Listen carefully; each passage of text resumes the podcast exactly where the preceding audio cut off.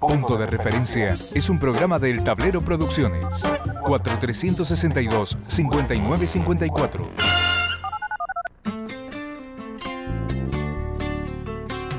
Punto de Referencia. Un programa en el que no abunda la sobreinformación. Punto de referencia. Punto de referencia. Punto de referencia. Un espacio para la reflexión a partir de las noticias del ámbito político y económico.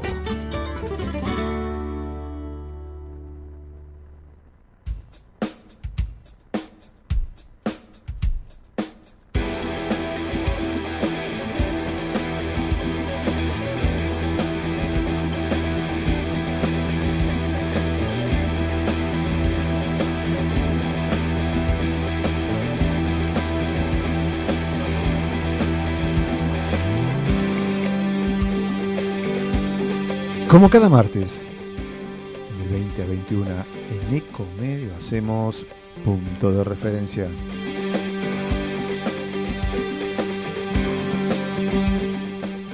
...8 de agosto...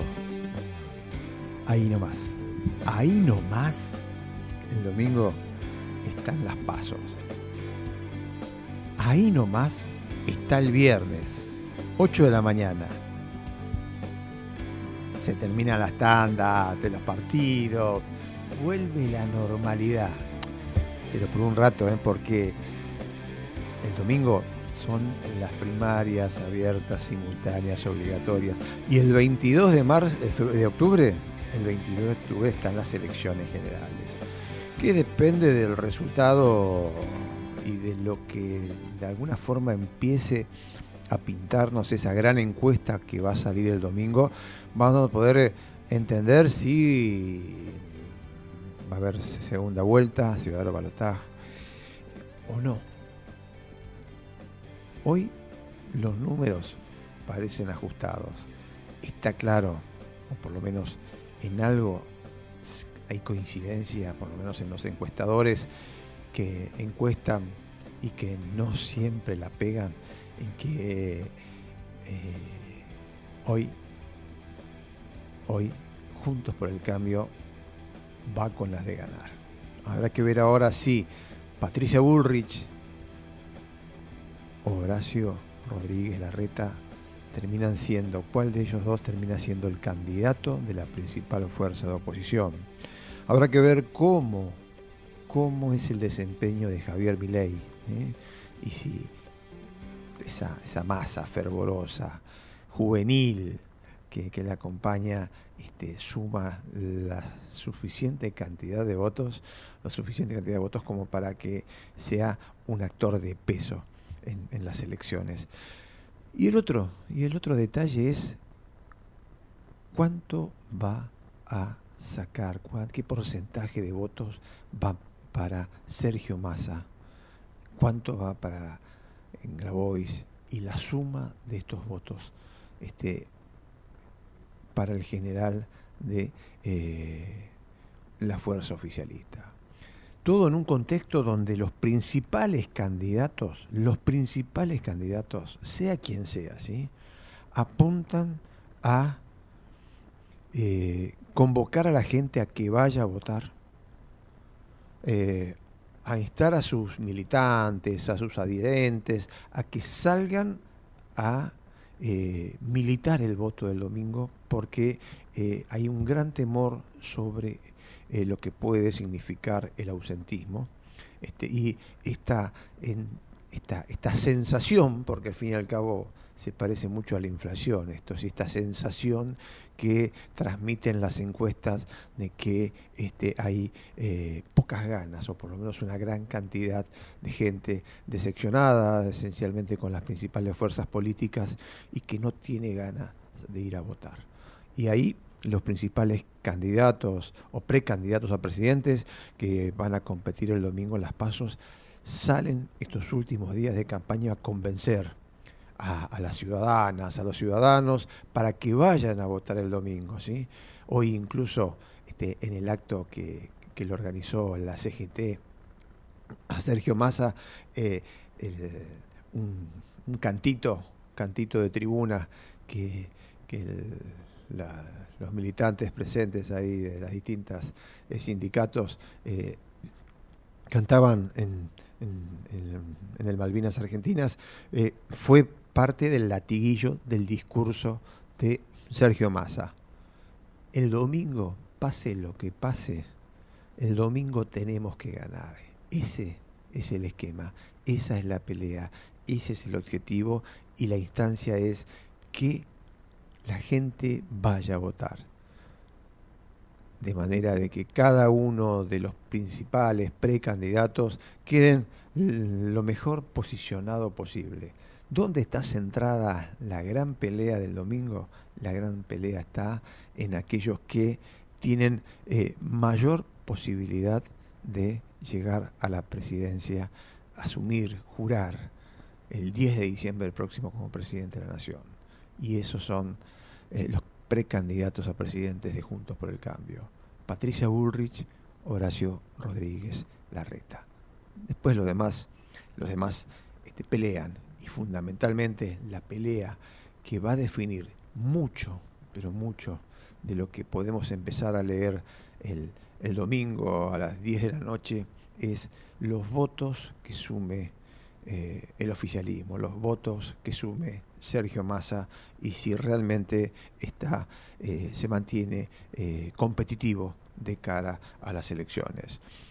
En medio de esto, el dólar se pegó un estirón de aquellos y está, por lo menos el, si tomamos como parámetro al, al blue, al, dólar informal, está ahí de pasar, eh, por lo menos acá en la City porteña, la barrera, la psicológica barrera de los 600 pesos. Hoy eh, a 590, volvió a subir con fuerza al cierre de las operaciones, cerró en 598.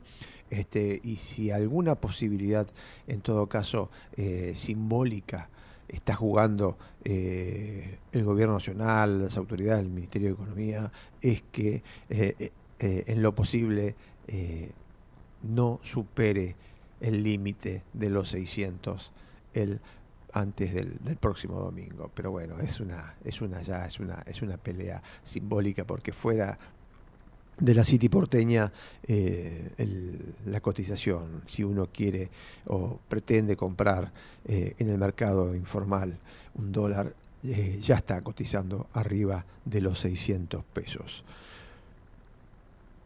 Ayer, ayer habló el expresidente Mauricio Macri. Lo llamativo es que fue un discurso de amor-odio dijo que el Fondo Monetario Internacional es el principal responsable del cepo asesino que existe hoy en la Argentina. Pero a la vez es que el organismo multilateral es alguien amigable que está para ayudar. Cosas de la discusión política, de mirar el futuro y de alguien que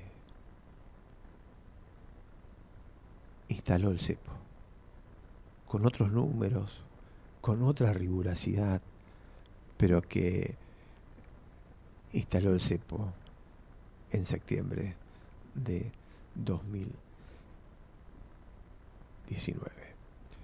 20, 12 minutos. Gerardo Subirana en la operación técnica. Ebenelli en la producción general. Estamos acá todos los martes de 20 a 21 en Ecomedios. Somos los que fabricamos la tele que tenés colgada en tu casa. Somos los que producimos el aire que acondiciona el clima de tu hogar. Somos los que hacemos el celu que te conecta con el mundo. Somos Afarte. Somos industria. Vivimos momentos desafiantes, llenos de incertidumbre, y lo único cierto es que vos querés cuidar a los tuyos. Los seguros de vida y retiro cuidan a tu familia y protegen tus sueños. Avira, Asociación Civil de Aseguradores de Vida y Retiro de la República Argentina, generando conciencia aseguradora. www.avira.org.ar En el Ciudad sabemos que hoy ser el banco que te banca es ayudarte a ahorrar para que disfrutes de lo que más te gusta. Eso con las tarjetas del Ciudad tenés descuentos los 7 días de la semana para que ahorres en supermercados, combustible, juguetería, restaurantes y mucho más. Pedí tu tarjeta online y empezá a disfrutar todos los descuentos del Ciudad. Entérate más en bancociudad.com.ar. Vení al Ciudad, entra al banco que te banca. Promociones válidas hasta el 30 del 6 del 2023 para compras en pesos realizadas en comercios adheridos o del rubro según corresponde a la República Argentina pagando con tarjetas del Banco Ciudad y o modo. Para más información consulta en www.bancociudad.com.ar. ¿Sacando fotos con el celu? No, depositando cheques en el banco. ¿Eh? Ahora en Banco Credicop tenés cheque móvil, la forma simple y práctica para depositar virtualmente los cheques físicos de tu empresa, desde tu celular a través de Credicop móvil. Podés digitalizar y depositar cheques al día o de pago diferido y no tiene costo adicional. Cheque móvil, tu tiempo es para vos. Conoce más en www.bancocredicop.coop. Banco Credicop Cooperativo, la banca solidaria. Cartera comercial. Más información en www.bancocredico.com o a través de crédito responde al 0810-888-4500. Ey, a vos. Sí, a vos. Que en el medio de la clase de yoga estás pensando en pintar el departamento. Banco Macro es tu solución. Porque con un adelanto de sueldo vas a poder vivir pensando en grande. Pensa en tus beneficios. Pensa en tu vida. Pensa en macro. Pensa en macro.com.ar. Cartera de consumo. Sujeto a condiciones de Banco Macro. Auspicia Came Confederación Argentina de la Mediana Empresa. El compromiso con las pymes de todo el país. No somos la única especie. La naturaleza es nuestra mayor riqueza. En Chaco protegemos la biodiversidad. Visita Chaco. Más información en www.chaco.gov.ar. Chaco, gobierno de todos. Grupo Petersen. Desde 1920 construyendo el país. Impulsamos el desarrollo del país. DESA, energía que transforma. El sistema de riesgos del trabajo sigue evolucionando y brindando respuestas. Más de un millón de empleadores cubiertos. Más de 10 millones de trabajadores protegidos. 78% de disminución de fallecimientos. 16.500 vidas salvadas. Servicio inmediato e integral los 365 días del año. WART Unión de Aseguradoras de Riesgos del Trabajo. Hace 40 años decidimos desafiar la tecnología tal como la conocemos. Nos propusimos convertir nuestra industria local en una potencia mundial. Mirgor, innovación argentina para el mundo. Llegás a tu casa con un auto nuevo. Un auto nuevo llega a una concesionaria en un camión. Un camión sale a la ruta con 8-0 kilómetros de una planta. A la planta le llegan componentes de una fábrica de autopartes. A la fábrica de autopartes le llega el acero. Al acero lo hacemos pensando en tu auto nuevo. Ternium. Acero para hacer. Buena música. La información y sus protagonistas para que la reflexión sea tu espacio. Punto de referencia con Farach Cabral.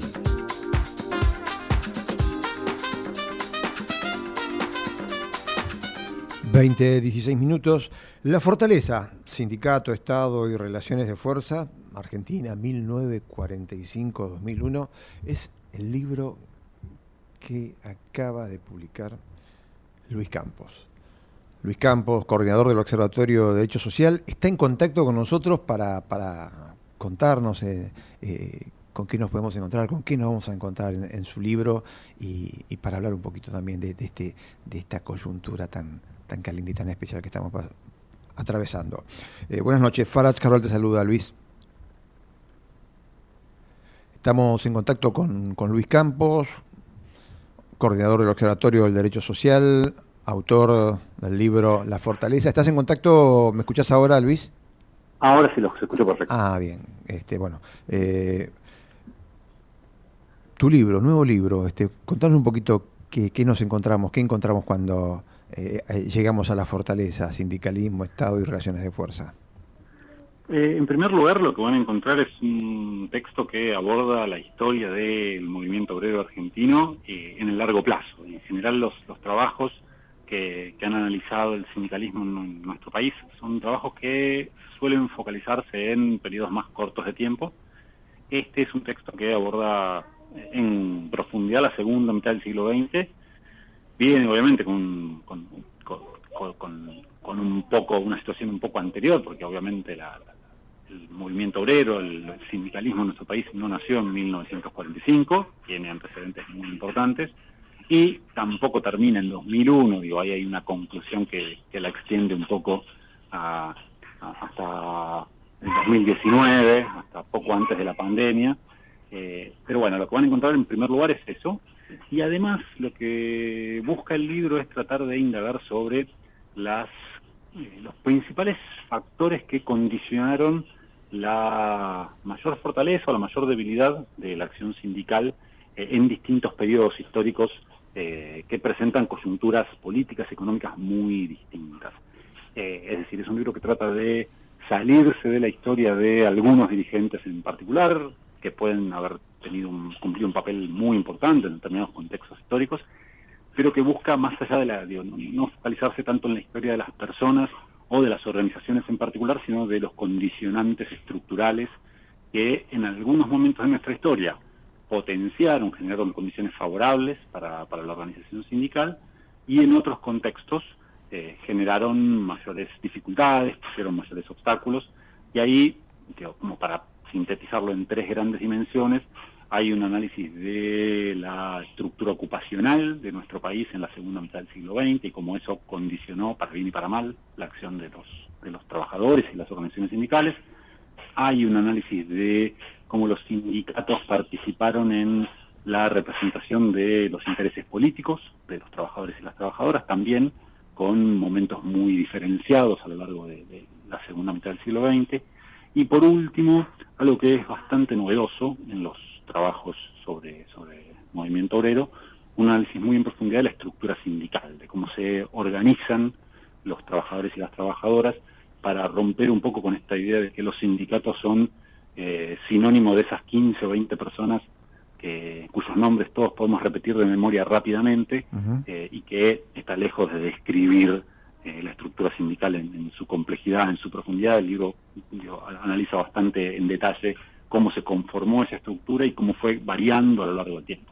Eh, y si vos tuvieses que definir hoy, digo, si bien el libro, vos sos una persona que, estudia, que analiza, que, que, está en el tema. Digo, eh, si vos tuvieses que definir, por lo menos este último tramo, el libro va hasta 2001, pero todo lo que es eh, esta última, esta última etapa, esta, estas, estas, últimas décadas, digo, eh, ¿cómo están conformadas las fuerzas sindicales? Digo, hoy mm, de repente no, no, no, no todo es, ortodoxia, hay un trabajo mucho más intenso, hay una mayor presencia de, fuerzas no tradicionales o de planteos no tradicionales, digo, eh, en esto eh, han ganado espacio las, las fuerzas no tradicionales, Luis? A ver, en términos de la estructura eh, organizativa de los sindicatos, digo, los, orígenes a ver, del proceso de institucionalización que tuvieron los sindicatos en nuestro país se remontan a 1945, donde se sancionó la, la primera ley de asociaciones sindicales, y eso no ha variado mucho a lo largo del tiempo. Eh, lo que sí se modificó, y en gran medida, tiene que ver con eh, las formas de representación de los lugares en los, de, los trabajadores en los lugares de trabajo, es decir, la participación de delegados, comisiones internas y también la presencia dentro del movimiento obrero de un sector de trabajadores y trabajadoras que, si bien minoritario, en algún momento fue muy importante y que postulaba eh, la organización sindical y la organización política como eh, formas, como herramientas para superar los límites que le pone a, que le ponen los trabajadores el modo de producción capitalista. Digo, esto que en algún momento en nuestra historia, años 60, años 70, fue muy importante, a partir de la última dictadura militar y a partir de los cambios eh, productivos, económicos, políticos que hubo desde entonces, eh, esto digo, a se, se modificó sustancialmente. Y esto, a ver, para, para ir más a tu pregunta y a este último tiempo, a este último periodo, eh, lo que hemos tenido en, este, en estos últimos años ha sido una recuperación de la acción sindical muy importante, un retorno de la representación de los trabajadores en los lugares de trabajo, delegados, comisiones internas, que a ver, en, el libro lo postulo como eh, una reversión parcial de los retrocesos que hubo durante el periodo más oscuro si se quiere, el periodo donde las organizaciones sindicales eh, estuvieron a la defensiva, donde una ofensiva del capital muy importante que es entre 1976 y 2001. Ahora, ¿hasta dónde esa reversión parcial? Digo, esa reversión parcial está lejos de haber vuelto a eh, niveles o a situaciones similares a las que podía haber en los 60, en los 70, eh, pero le, le, otorgaron a los trabajadores y a las organizaciones sindicales una capacidad de acción mucho más importante que la que tenían eh, incluso en los 80 y en los 90, más allá de que tengamos o, recordemos eh, muchas acciones de aquellos años que fueron muy importantes, digo, las, las huelgas generales en los años 80 o las grandes movilizaciones que hubo en los años 90, pero en términos de la, la capacidad de acción de, de, la estructura sindical como un todo, en estas últimas dos décadas, fundamentalmente en la primera década de, del siglo XX, ha habido una, una, una, recuperación bastante importante a la luz de la recuperación del empleo, de, de esto vino asociado a la recuperación de la negociación colectiva, pero siempre dentro de los límites que impone eh, el modo de producción capitalista. Digo, eso es algo que no, no se recuperó,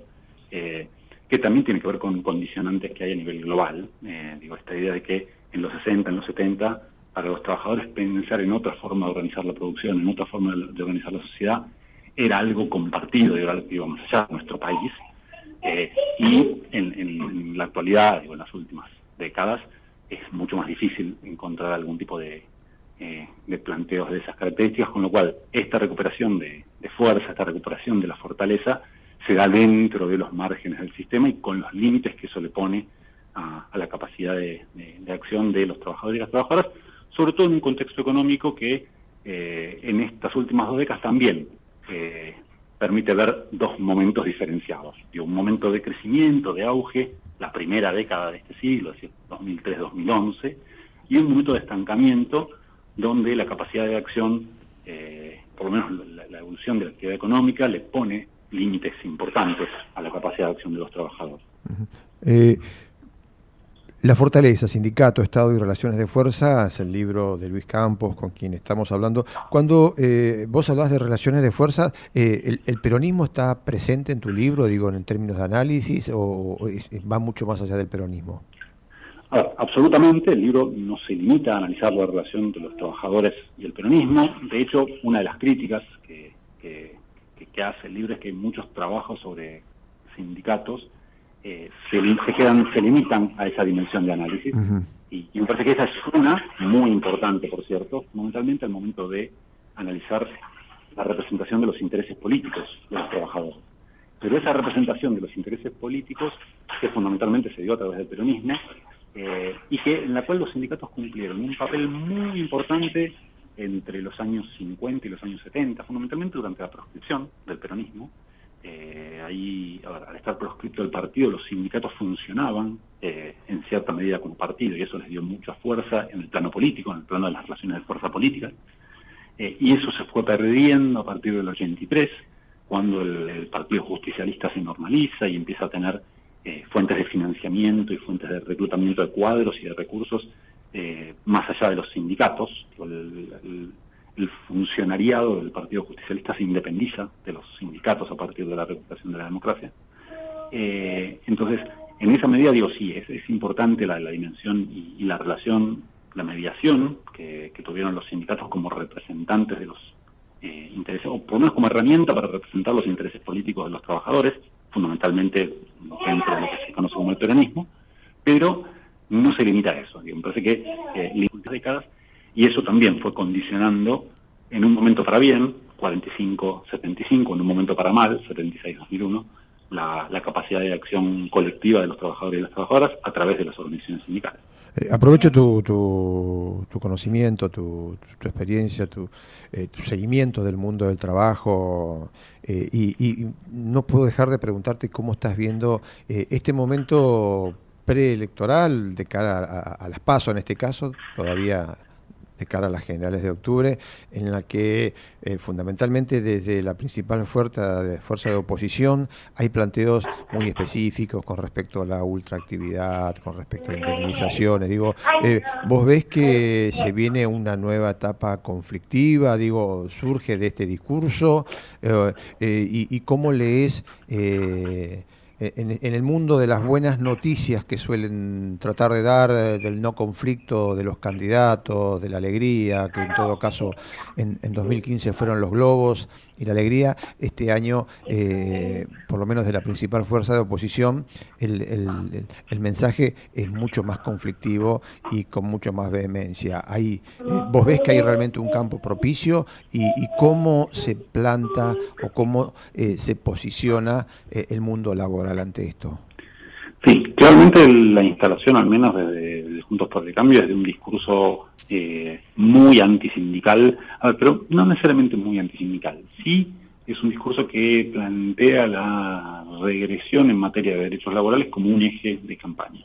Eh, y eso es un problema serio, es un problema serio sobre todo porque eh, estamos en un momento donde para una parte muy importante de, los trabajadores y las trabajadoras eh, hay cierta eh, desazón, cierta perspectiva de agotamiento que tiene que ver con que para, una, para un sector muy importante, trabajadores no registrados, trabajadores por cuenta propia, eh, no hay herramientas institucionales que, que le estén dando respuesta a sus necesidades. Y e incluso para aquellos que sí tienen cobertura de convenios, organizaciones sindicales, lo cierto es que estamos en un momento donde, tan solo para citar eh, un dato, el salario real está en niveles muy bajos en términos históricos y no parece haber eh, perspectivas de que sea mejor. Entonces, en ese contexto es donde eh, digo, tienen terreno fértil estos discursos donde se plantea que el problema es eh, las rigideces del mercado de trabajo, se vuelven con eh, discursos y con, con, discusiones que venían, digo, ya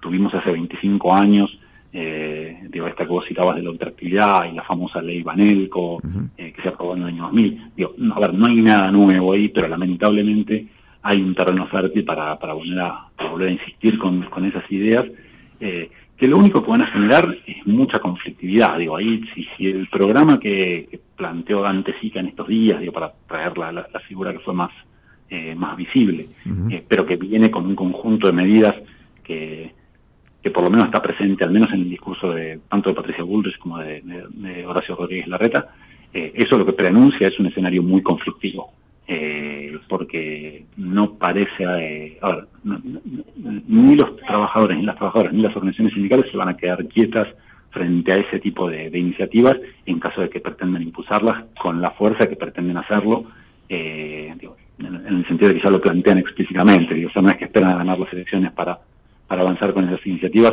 sino que lo están planteando explícitamente antes, entonces me parece que ahí, eh, si, si, van a cumplir con lo que están planteando, en caso de ganar, obviamente, eh, eso sí preanuncia un escenario muy conflictivo, del cual tenemos muchos antecedentes en la historia de nuestro país. Y, ahí vuelve a aparecer la fortaleza como, como, como ese título que, que, con el que vos encabezás tu libro. Sí, y la fortaleza también como un espacio defensivo. Pensemos que una fortaleza eh, digo, nos remite a la idea de fuerza, pero también una fortaleza es un lugar para defenderse. Eh, entonces, digo, el título también juega un poco con esa, con esa ambigüedad de explicar la fortaleza de los sindicatos a lo largo del tiempo, pero también pensar la fortaleza como un espacio defensivo que tiene límites a la hora de pensar eh, alternativas vayan más allá de, los límites que impone el sistema. Eh, ¿Cómo, cómo hacemos para aquel que está interesado en, leer tu libro, en comprarlo? Digo, ¿ya, ya, está a la venta, Luis? Sí, esto está en la venta en librerías, en la editorial Imago Mundi, seguro lo consiguen por catálogo, y si no, me escriben por Twitter, arroba luiscampos76, y de alguna manera los contactamos como para que, puedan acceder a uno eh, en caso de que estén, que estén interesados. Gracias por estar en contacto con nosotros, Luis. Gracias a ustedes por llamar. Luis Campos, autor de La Fortaleza, Sindicatos, Estado y Relaciones de Fuerza Argentina 1945-2001, acá, en punto de referencia.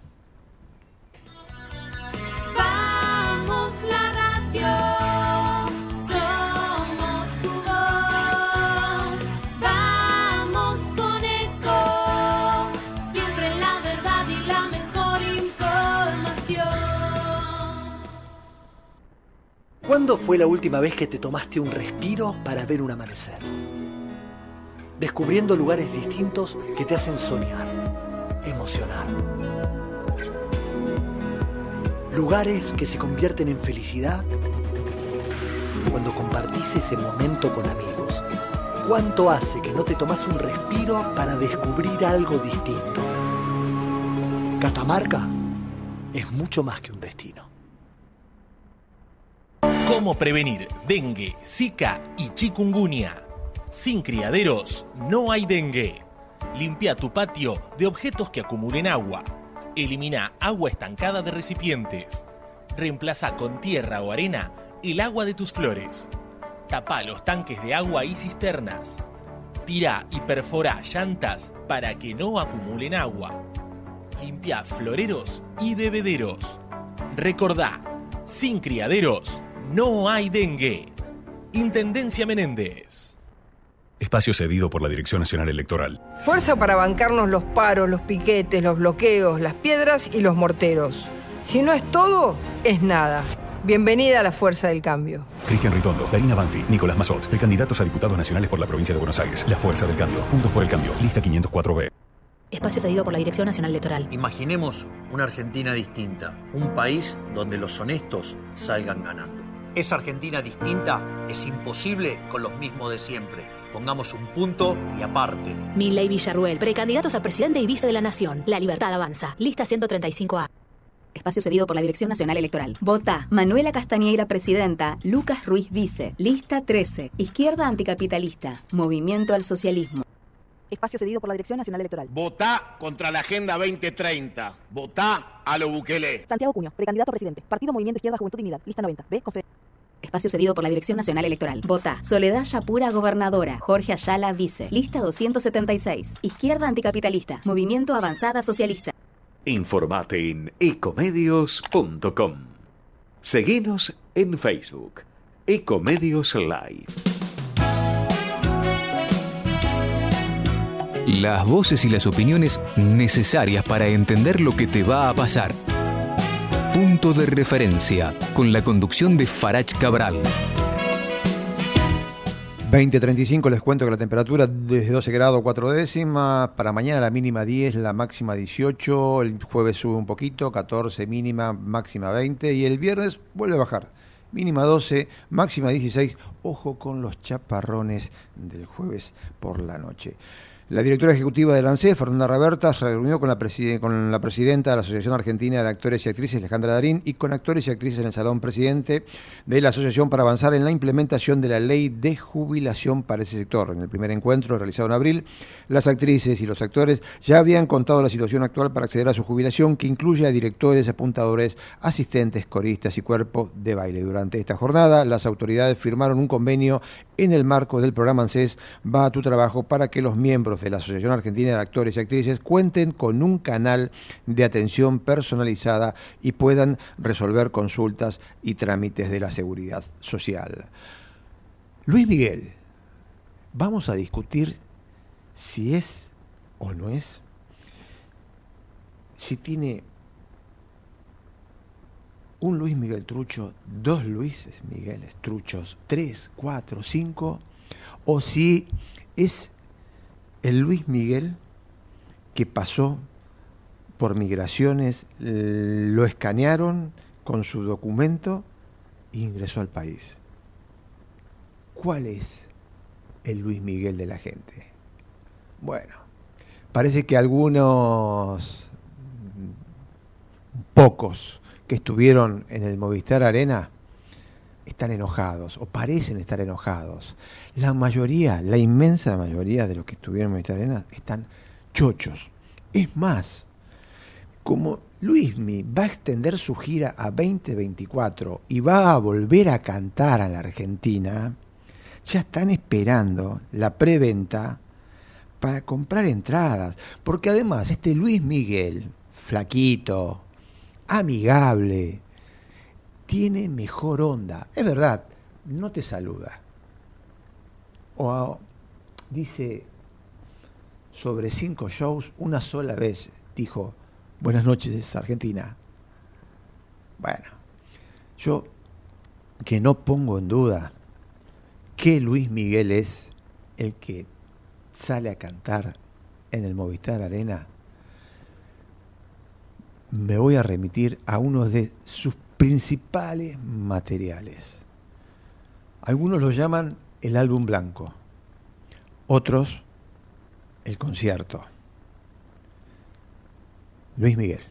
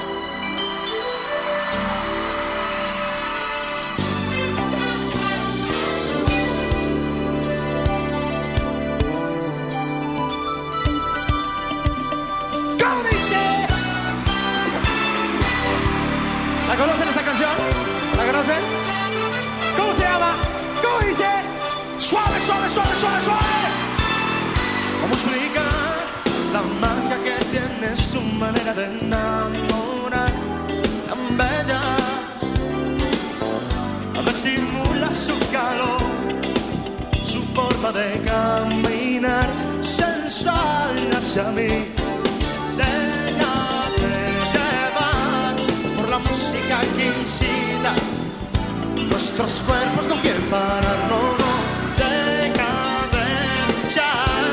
Qué razón para que me ames. Nuestro destino no es así, sé.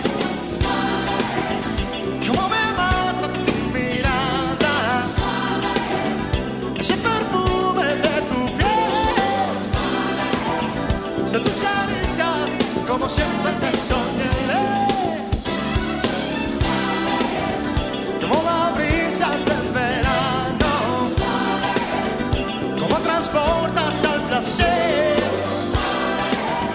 Son tus caricias, como siempre te soñé, como siempre te soñé.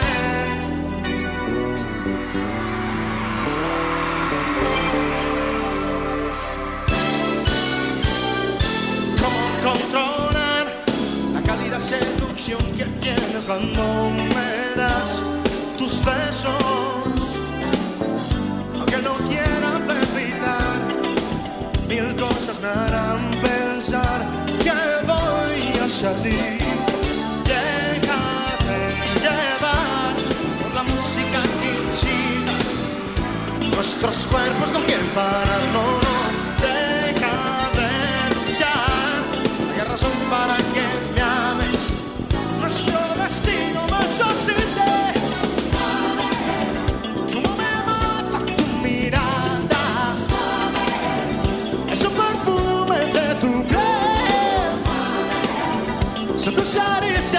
como siempre te soñé. Como la brisa del verano, como transportas al placer. Son tus caricias, como siempre te soñé, como siempre te soñé. Inexplicable fantasía, hey. Esclavo al fin soy de tu piel. Vamos todos para arriba. Vamos todos, dice. Cómo me mata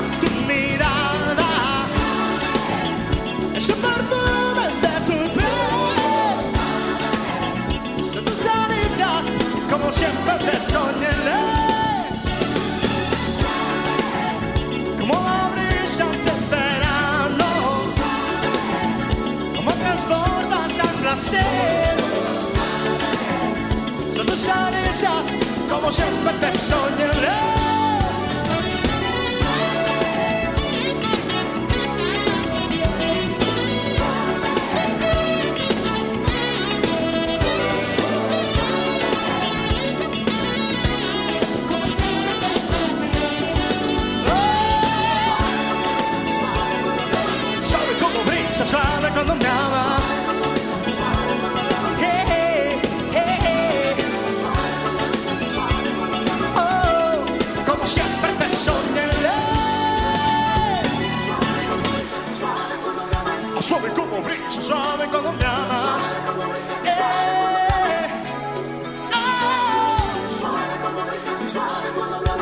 Dice?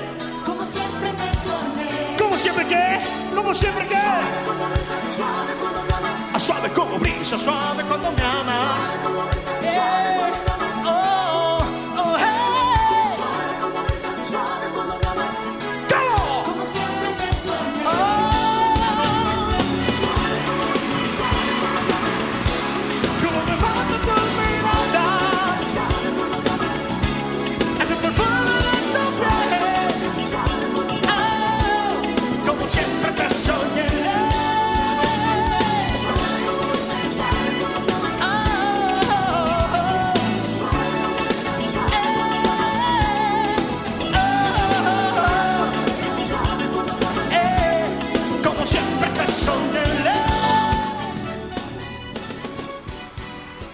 2043. Junio de 2018. El Fondo Monetario Internacional volvió a la Argentina. Noemí Bronta, Brenta, doctora en Economía, investigadora, docente de la UBA, autora de varios libros y publicaciones sobre Argentina y el Fondo Monetario Internacional y sobre la deuda externa argentina. Noemí, buenas noches. Farage Cabral te saluda.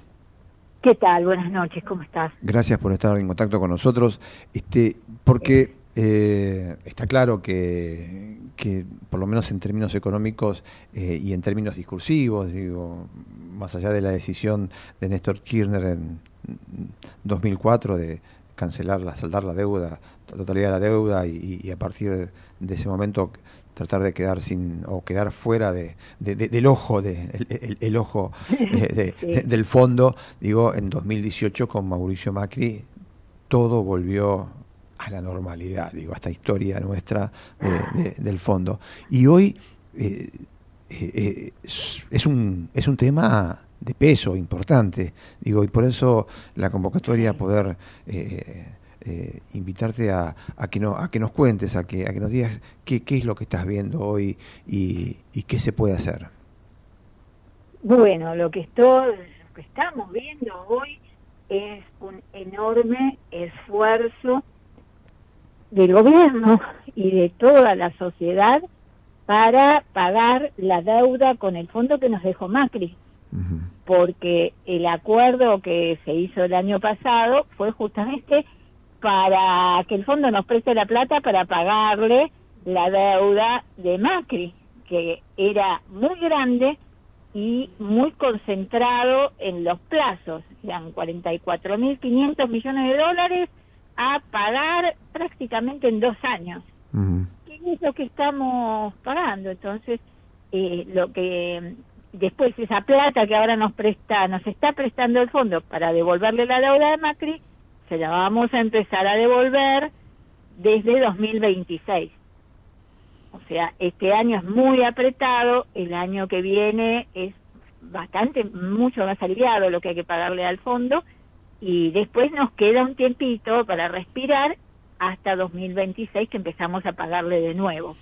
O sea, se acaban las revisiones ya el año que viene, el año que viene todavía van a haber algunas revisiones, pero después ya se acaban, pero mientras seamos deudores del fondo vamos a, a seguir con nuestra economía no muy muy eh, condicionada por los requerimientos del fondo, que bueno, somos deudores, grandes deudores, y esta es una pesadísima herencia. Eh, y si uno suma, resta, multiplica, divide, uh -huh. lo que eh, surge por lo menos así muy rápido, ¿no? Es como que vamos a seguir penando por un tiempo largo con el fondo.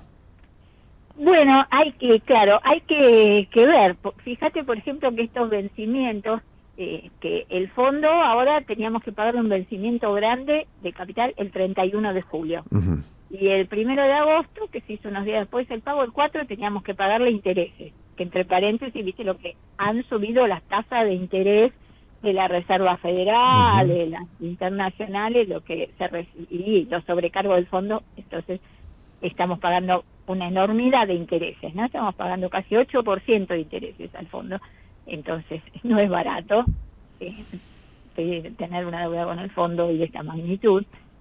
Y, y bueno, eh, esta vez los vencimientos estos, como el fondo no nos dio la plata para pagarle, sino que nos hace esperar hasta la tercera semana de agosto, lo, pagamos el vencimiento con plata que nos prestó China, eh, que nos prestó Qatar para los intereses y la Corporación Andina de Fomento, o bueno, ahora el Banco Latinoamericano de Desarrollo.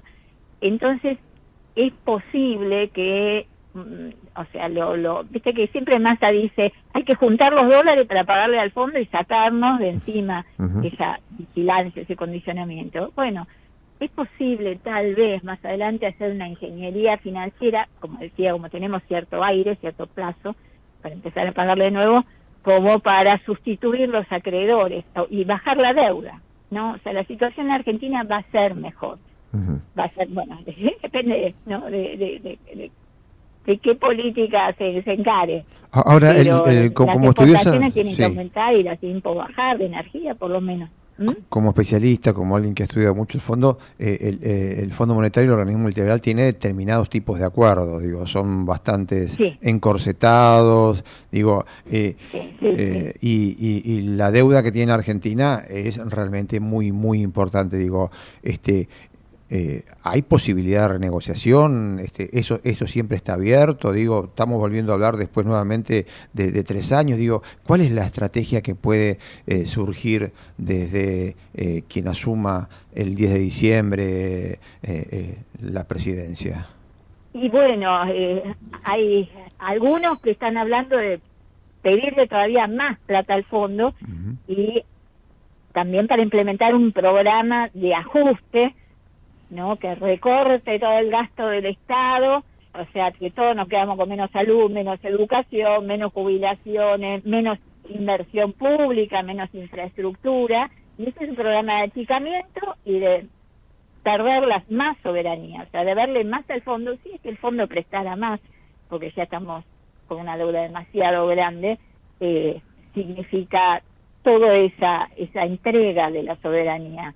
Y hay o- otra o camino que es pagarle al fondo y terminar esto en 2024 y después, como decía, aprovechar ese tiempo de lo que queda de 2024 en 2025 y 2026 para juntar dólares, para desendeudarnos un, un poco más, para hacer un camino productivo. O sea, hay que crecer sobre la base de la producción.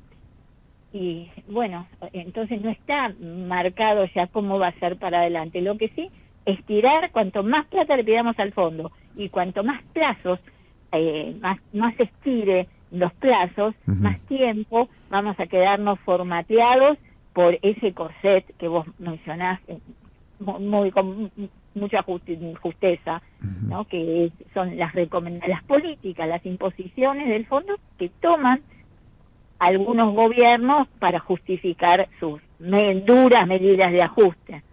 Y, y en este campo y en, y en este marco, aparte, digo, eh, en plena campaña electoral, el- el- la idea del fondo está latente. Ayer fue Mauricio Macri, que además, además de tratar dulcemente al fondo, también lo, lo, lo, lo- acusó de ser el responsable del cepo asesino, que, que de alguna forma, si bien con, otros números lo puso él, digo. Entonces, digo, eh, ¿cuál, cuál es el, cuál, cuál puede ser el futuro este, en medio de esta discusión política? ¿Qué, qué, qué ves vos?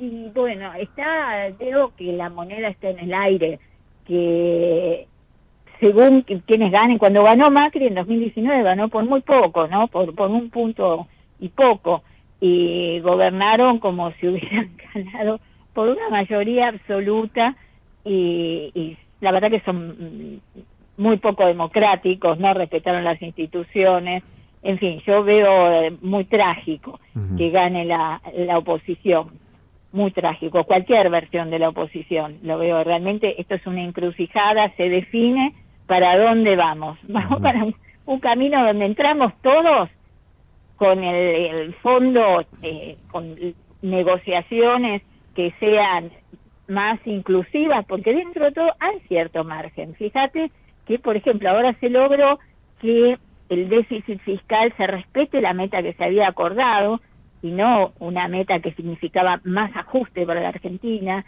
que la acumulación de reservas también se, se, se redujo comprendiendo que la sequía nos redujo mucho las exportaciones y, y bueno, todas esas cosas que se espere un poco, ¿no? Todas esas cosas, eh, otro, si, si la oposición hubiera hecho todo lo contrario, no hubiera parado mientes en recortar gastos, ¿no? Si le recortaron 13% los jubilados en 2001, la misma persona que hoy se propone como presidente o el mismo que se propone como presidente. Bueno, ya sabemos cómo gobiernan, entonces sabemos lo que hacen. ¿no? Le bajan impuestos a los ricos, le aumentan las tarifas a, a los pobres, a todos, a las pymes, se funde la pyme, baja el empleo, baja todo. Y esto, con el fondo acá adentro, es mucho más, se siente incluso mucho más, bueno, ya lo sentimos, 2018, 2019, ¿no? En el gobierno de Macri hubo un solo año de crecimiento que fue el 17, en todos los demás años bajaba, bajó la producción, aumentó el desempleo, eh, la pobreza, cerraron 23 mil, eh, no, sí, creo que 23 mil, no me acuerdo el número exacto, pero miles de pymes y, y la verdad que no hicieron nada de obra pública eh, como este gasoducto que nos libera de las importaciones de gas, que es una factura grande en dólares que tenemos que pagar todos los años, y al mismo tiempo lleva el gas a lugares donde antes no había o había poco, también para las industrias que tenían que cortarles el gas porque eh, no había que dárselo a los hogares. En días fríos como hoy, es muy diferente el camino que se propone en uno y otro, incluso con el Fondo Monetario. Aquí el camino es pagarle al fondo y seguir como un país normal. Un país normal no tiene acuerdos con el fondo. Acuerdos con el fondo son para algunas emergencias y para gobiernos, eh, bueno, en el caso de Macri fue muy imprudente, muy imprudente, por eso llegó al fondo, porque eliminó todos los dispositivos de protección de la economía. ¿No? Abrió los movimientos de capitales, los exportadores no tenían que liquidar los dólares, le bajó los impuestos a los ricos, el impuesto a los, bien- a los bienes personales, ¿no? Eh, todo lo hizo como para, ¿no? ¿Te acordás? Era el, el gobierno de los ricos para los ricos. Noemí, Y bueno, es un camino. el, el fondo va a seguir un tema, el Fondo Monetario va a seguir siendo un tema de, de análisis y bueno, y, y- y te, te- Absolutamente. te agradezco que hayas estado con nosotros. Bueno, muchas gracias a ustedes, que estén muy bien. Noemí Brenda, economista, investigadora del CONICET, autora del libro Historia de la deuda externa argentina de la dictadura hasta nuestros días acá con nosotros en punto de referencia. Somos los que fabricamos la tele que tenés colgada en tu casa. Somos los que producimos el aire que acondiciona el clima de tu hogar.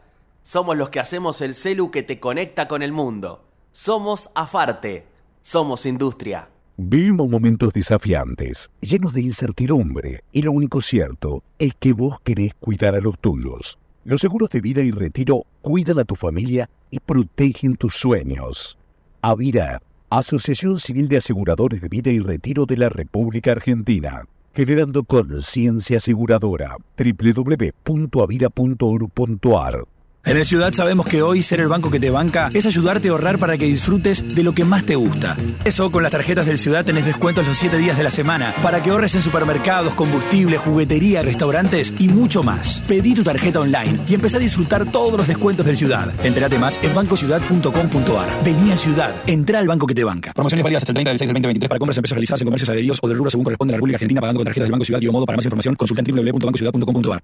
¿Sacando fotos con el celu? No, depositando cheques en el banco. ¿Eh? Ahora en Banco Credicop tenés cheque móvil, la forma simple y práctica para depositar virtualmente los cheques físicos de tu empresa, desde tu celular a través de Credicop móvil. Podés digitalizar y depositar cheques al día o de pago diferido y no tiene costo adicional. Cheque móvil, tu tiempo es para vos. Conoce más en www.bancocredicop.coop.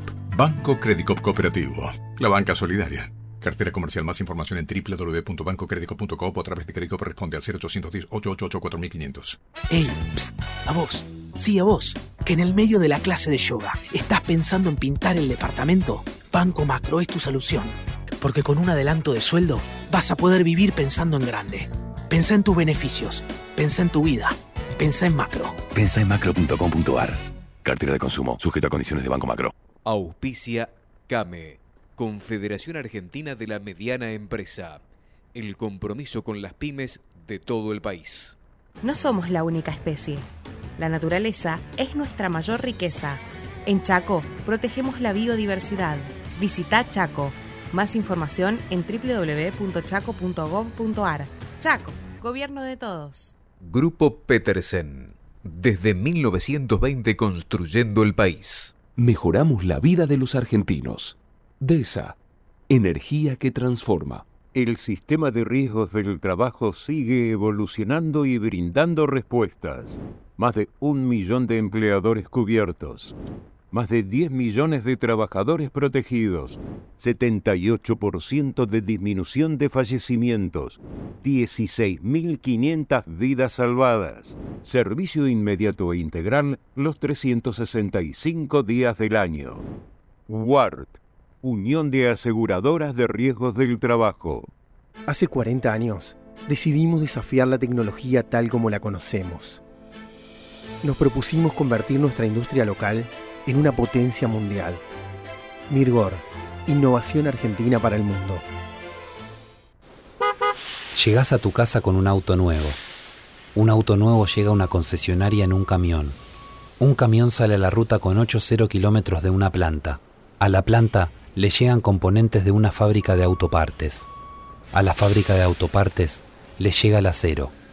Al acero lo hacemos pensando en tu auto nuevo. Ternium. Acero para hacer.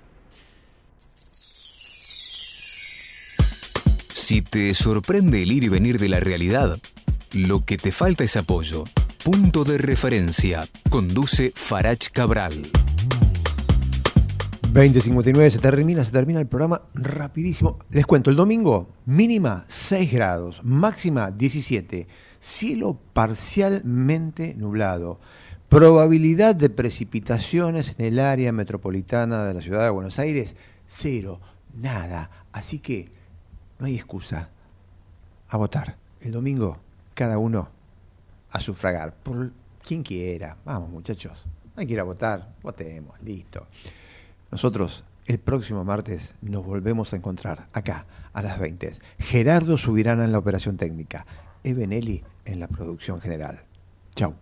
Punto de referencia. Fue una realización de El Tablero Producciones.